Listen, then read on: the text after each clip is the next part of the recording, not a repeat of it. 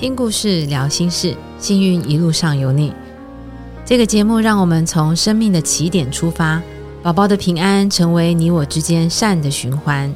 我们用专业的态度做最温暖的事。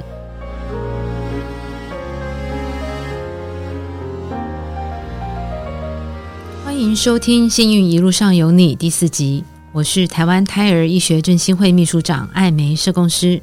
上次跟大家分享到产前发现唇腭裂宝宝的个案故事，今天我们要跟大家分享产前发现宝宝检测出基因异常的临床个案。这个主题我们特别邀请到台儿诊所个案管理师，我们欢迎易婷。艾美好，我是台儿专责管理基因及遗传的个案管理师，我是易婷。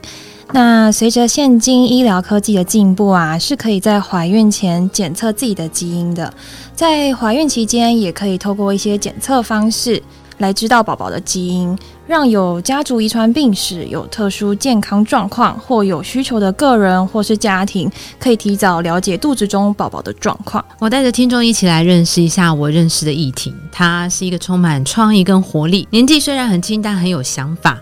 我想请问一下易婷，你当初是怎么立定志向，让你踏入遗传咨询这块领域的呢？嗯，我大二的时候啊，我在课程上碰到遗传学，那时候就觉得基因好有趣哦，它能够组成我们身体每一个部分，但同时呢，它也可以造成我们生病。那从课本上可以看到很多的疾病，并有机会可以深入的去了解基因如何影响我们的一切。那时候就想说，诶，要怎么结合我自己的特质跟兴趣？那最后就发现了遗传咨询这个职业很适合我啊，可以接触人群，帮助人，同时呢又能继续在遗传中学习。毕业后刚好有机会踏入小儿罕见疾病的领域啊，一直到现在的产前基因筛检。过程中，我陪伴过许多爸妈走出伤痛啊，也陪伴小孩慢慢的长大。我想，这就是我想要的工作意义。就我平常看到易婷的一些工作内容，我知道遗传咨询，他要接触很多爸妈的情绪。是一份压力很大的工作。那我也常常看到易婷，她在一场咨询以后，她会带着爸妈的疑问，不断的找资料。有的时候太投入了，你还要找方法去疗愈自己，来面对你现在的工作内容。我想问一下易婷哦，很多爸爸妈妈他其实没有很清楚到底什么是基因，那基因跟染色体又有什么不同？你跟我们大家讲一下。那我们的细胞里面呢，有二十三对的染色体，其中呢有两条是 X 和 Y，是决定性别的性染色体。那另外的二十二对。呃，称为体染色体。那每一对染色体中啊，有一条来自于父亲，另一条来自于母亲。而每一条染色体上面啊，可能携带数百至数千个基因。这些基因啊，组成特别的我们。你你让我想到曾经有一场很有趣的医师演讲，印象最深刻的是，他说，与其在婚前排命盘合不合，不如我们先去做基因检查比较重要。所以，对很多准备怀孕的夫妻来讲，基因检查其实是不能避免的哈。通常我们要怎么知道宝宝有没有基因上的问题呢？那现在的检查有很多种，有分为筛检和诊断两个类型啊。每一种检查呢都有它的优点还有缺点。那首先想先讲一下筛检。筛检的话，就像是我们的初期唐氏症或者是非侵入性的胎儿染色体的基因检测，就是我们一般常听到的 NIPT 啊，或者 NIPS 这种检查。它透过非侵入性的方式去计算可能就是某些特定基因异常的风险值。那它的优点就是。可以安全又可以初步的把关宝宝的基因，但是这类的检查本质上就是个筛检，它并没有办法成为一个诊断。它提供的风险数值啊，也只能知道说你是不是为高危险群或是低危险群这样子。所以，如果你想要知道一个明确的答案，那我们就会建议你去做绒毛膜的取样，或者是羊膜穿刺。那这两个检查就是以诊断下去为主。那优点的话，就是告诉你一个确切的回答，但是这个侵入性的检查会有千分之一的破水风险，所以在做检查前啊，孕妇应该要先了解一下自己能够承受的风险、心理状况以及想获得答案是什么，再来选择要做什么检查。所以我们整理一下刚一婷讲的，筛检只能告诉我们风险值，嗯，没有一个正确的答案。但是侵入性就叫诊断嘛，侵入性可以有一个明确的答案，但是比较危险，但是你刚刚也说，大概只有千分之一的破水风险。你你有遇过因为侵入性的检查，然后造成早期破水的案例吗？呃，当然是有的。那通常这都是前一胎的状况。那他们可能大概在十六周过后就选择去做羊膜穿刺的检查。那主要他们会做的原因都是因为年纪已经超过三十五岁，他们认为自己该去做这项检查。但是没想到做完检查之后就遇到了破水的问题。那他们的下一胎来我们这里做检查的时候，通常就会说：“诶，我没有办法。”再去做这个检查，因为我很害怕再遇到一样的状况。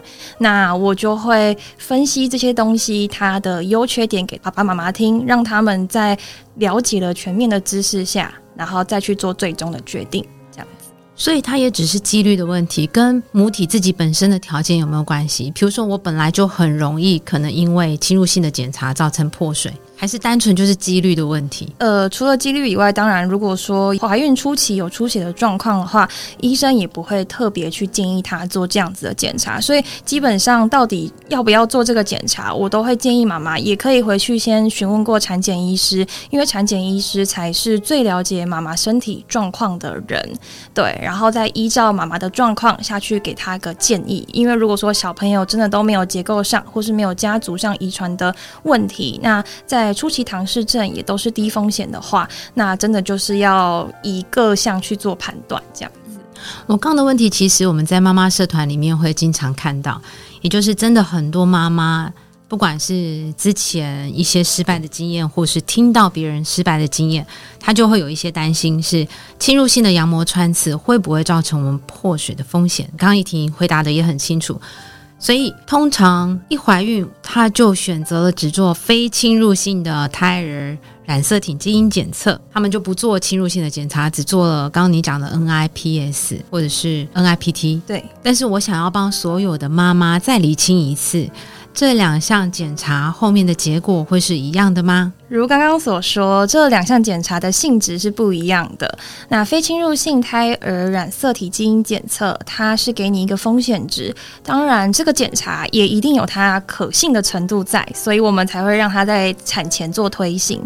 但当遇到高风险状况发生的时候呢，还是必须要透过羊膜穿刺才能给它一个基因上的诊断哦。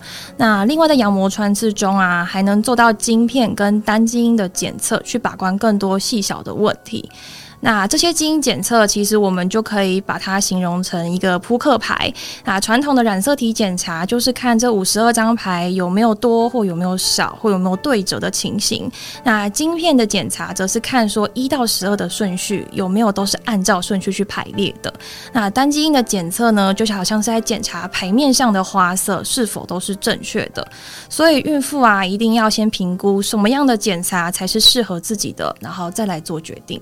嗯，所以下次我们如果在妈妈社团里面再听到这样的疑问是：我已经做了 NIPS，为什么我还要再做羊膜穿刺？呃，其他的人就可以回答他，这两个是不一样的。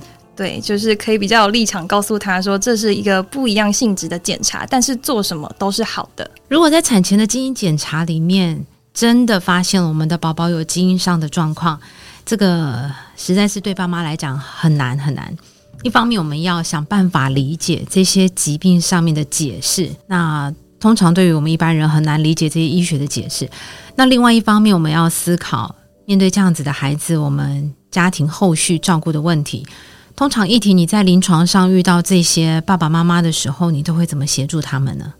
那首先啊，一定是先给予家属的心理支持。并将基因异常表现的可能性程度及出生后的预后状况清楚的告知。接下来就是提供可以进一步咨询的遗传科医师，让家属知道更多的产后经验。那当然啊，基因造成的疾病状况可大可小。相同的是，要让照护的家属完整的在产前了解到疾病及未来可用的医疗资源。并可以定期的去安排超音波的追踪，除了监测小朋友的生长之外啊，同时其实也可以让焦虑的孕妇比较安心。那如果是比较严重一点的基因异常时，选择这件事情就变成了孕妇和家人共同的课题。那我们就要协助他们去考虑各方面包含家庭的照顾系统啊、经济能力状况及医疗资源的取得等等，然后就完全的相信且支持家属们的决定。刚刚一婷提到说，当比较严重的基因异常的时候，选择就会变成孕妇跟家人共同的议题。嗯，但我知道在这个过程里面，你都在旁边随时陪伴着。那选择也就带出了我们接下来一婷要跟我们分享的故事。基因是一个大学问的，遗传疾病也有很多很多的种，它临床上面表现出来的状况也很不一样。所以在我们要做这一集的时候，我们特别特别的谨慎，希望给大家最完整的资讯还有支持。的确，基因是组成我们人体最基本的一个单位，那对每一个已经准备好要怀孕的夫妻来讲，是最重要的产前准备。那因为基因异常的疾病实在是太复杂了。那一婷跟我们分享几个你印象比较深刻的一些个案家庭。好，那我今天想分享的第一个 case 呢，它是在产前诊断出结节性硬化症 TSC 的。那 TSC 啊，它是一种遗传性的疾病，主要由 TSC one 跟 TSC two 两种基因呢，去造成患者的神经细胞和髓鞘形成不良，进而产生结节硬化。那神经组织遍布我们的身体嘛，所以会使病灶发生在不同的器官上。在身体的表面较为明显的，可能就是脸部皮肤会出现一些血管纤维瘤，指甲边缘会有纤维瘤，或是有三格以上的脱色斑，或是有较为粗糙的鲨鱼皮斑等等的。那在看不到的身体内部呢，可能会出现脑皮质结节、心肌瘤、淋巴管肌瘤增生等等。这些状况啊，可以是单一或是以复合的方式出现。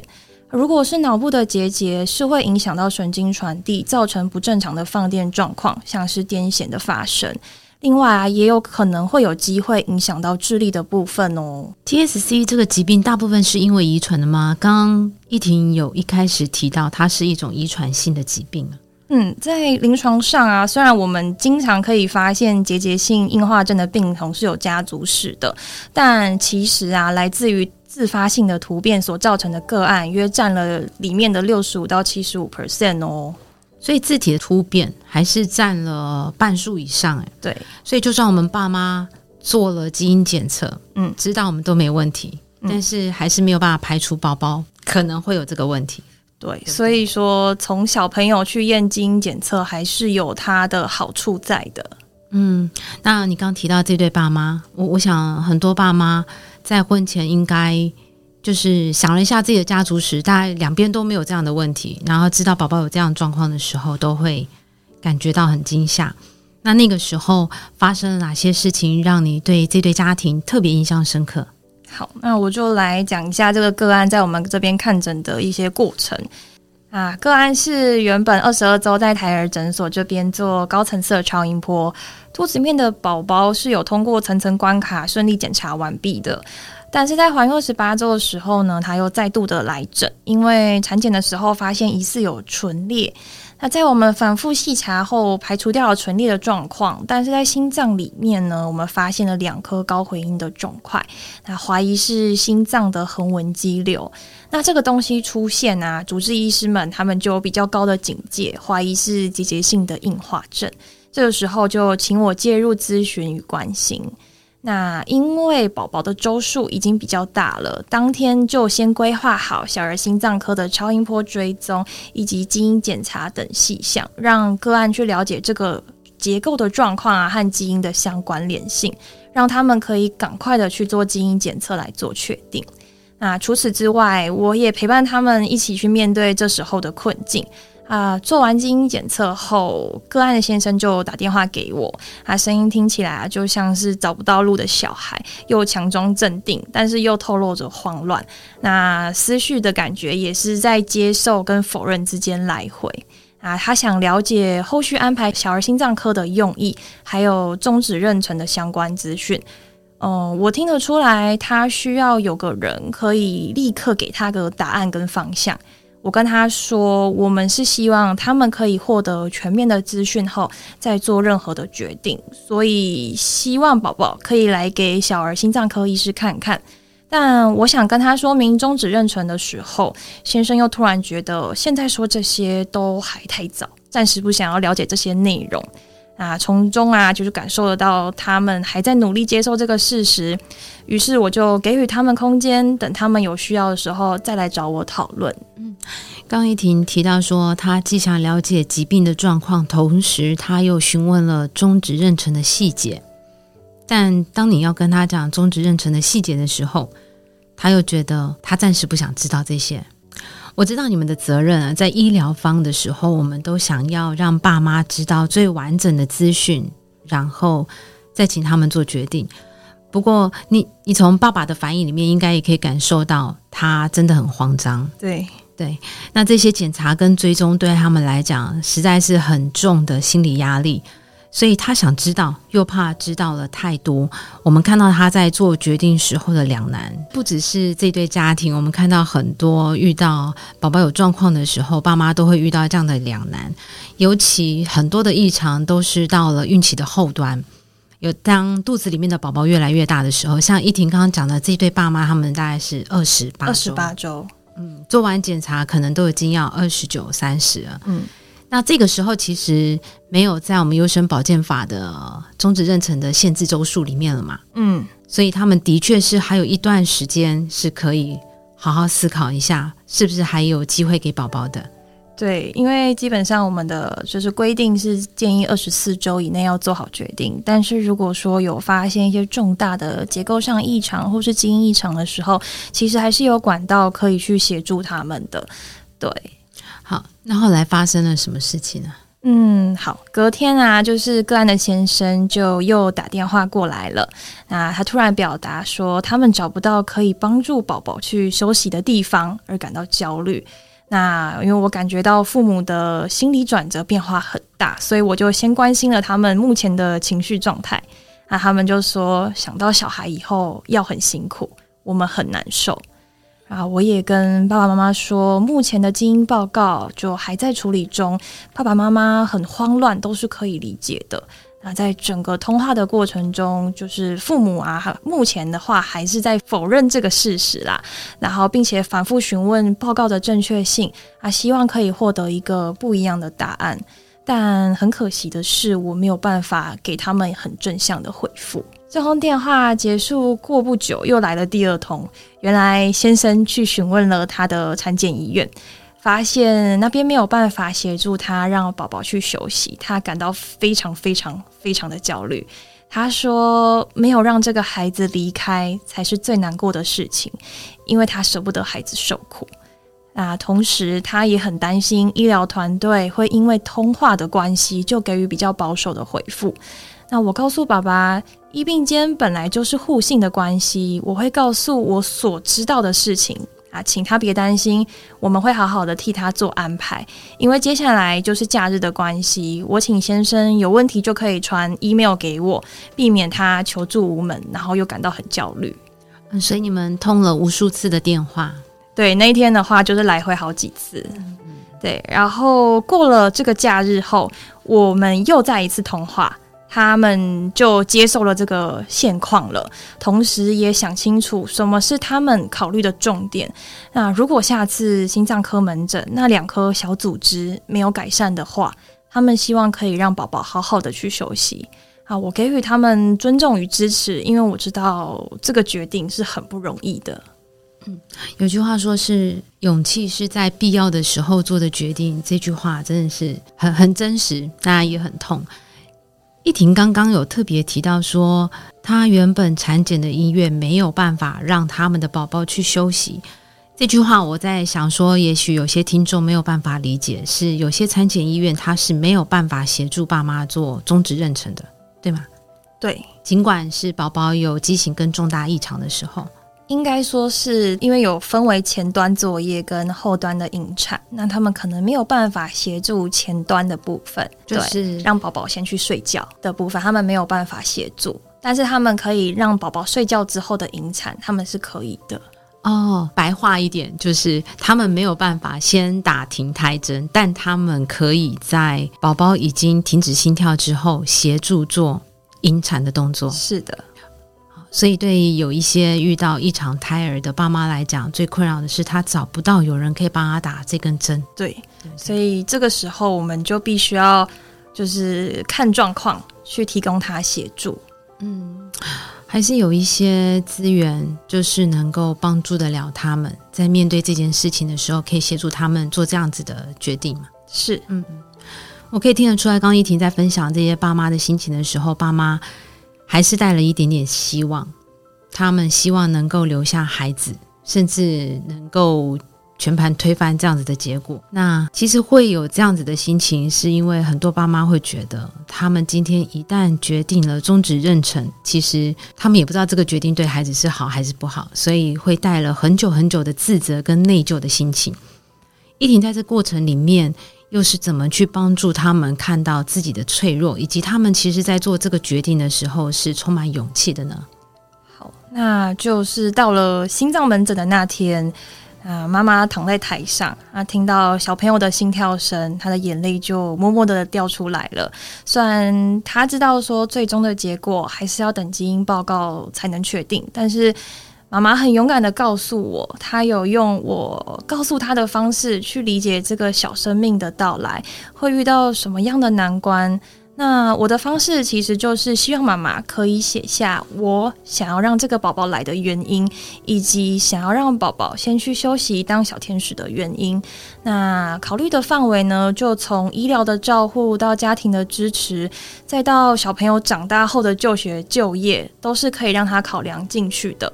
那妈妈说，她都帮宝宝想过了，那太辛苦了，对于这个宝宝来说。啊，个案听完小儿心脏科医师的讲解后，就表达出这样子的决定。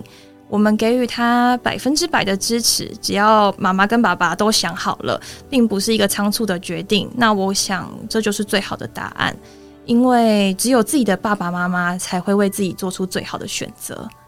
对，让后来等个案休息一阵子后，我打电话给他关心一下他的身体状况。他说一切都很好，他最后的报告结果确实也是 TSC 基因的异常。我很谢谢那个易婷刚刚在分享这故事里面的时候，你的主持都是用爸爸妈妈两个人，也就是我们鼓励所有生产的决定都不会是只有妈妈一个人承担，虽然宝宝是在妈妈的肚子里面。但是只有爸爸妈妈可以一起做决定，然后为宝宝做出最好的选择。然后很谢谢依婷看到这一点。那我们每一个遇到基因异常的家庭，我们在孕存的过程里面都会觉得像踩在碎石子路上面一样，好像很难走。那遗传咨询像是一个很狭窄的门，但是也很宽阔。他要能够顾虑到家属的心情，我们也看到他在慌乱之中帮助他们找到一个可以理智决定的一条路。刚刚第一个故事就让我们心揪到了不行，不管是放手或者是留下，都是爸妈给孩子的爱。我们希望他们都是被期待来到这个世界上的。一婷带着满满的故事来到这边，那今天只讲了第一个故事。那我们期待依婷在下一集带给我们更多不同的经验的分享。好，拜拜，拜拜。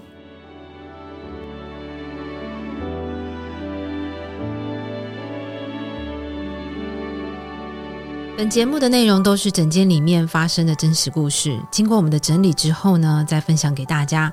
我们不会泄露个案的隐私或者是个资，但如果有类似的状况，也请各位听众仅做参考。